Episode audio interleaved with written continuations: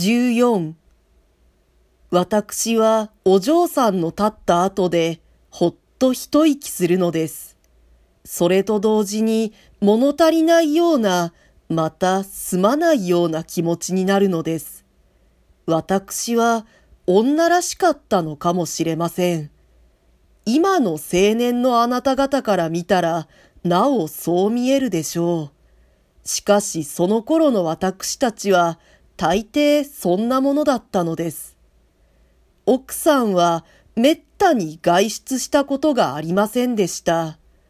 たまにうちを留守にするときでも、お嬢さんと私を二人きり残していくようなことはなかったのです。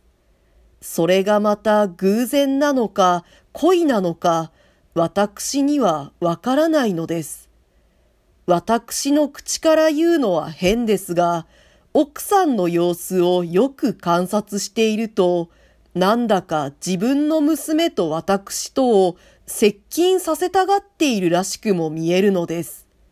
それでいて、ある場合には、私に対して暗に警戒するところもあるようなのですから、初めてこんな場合に出会った私は、時々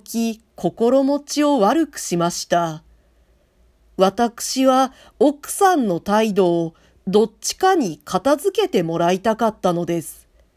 頭の働きから言えば、それが明らかな矛盾に違いなかったのです。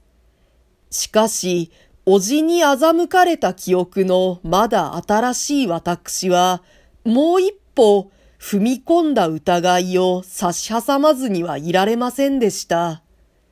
私は奥さんのこの態度のどっちかが本当で、どっちかが偽りだろうと推定しました。そうして判断に迷いました。ただ判断に迷うばかりでなく、なんでそんな妙なことをするか、その意味が私には飲み込めなかったのです。わけを考え出そうとしても考え出せない私は罪を女という一時になすりつけて我慢したこともありました。筆境、女だからああなのだ。女というものはどうせ愚なものだ。私の考えは行き詰まればいつでもここへ落ちてきました。それほど女を見くびっていた私が、またどうしてもお嬢さんを見くびることができなかったのです。私の理屈はその人の前に全く用をなさないほど働きませんでした。私はその人に対してほとんど信仰に近い愛を持っていたのです。私が宗教だけに用いるこの言葉を若い女に応用するのを見て、あなたは変に思うかもしれませんが、私は今でも固く信じているのです。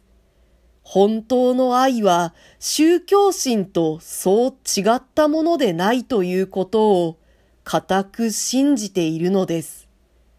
私はお嬢さんの顔を見るたびに自分が美しくなるような心持ちがしました。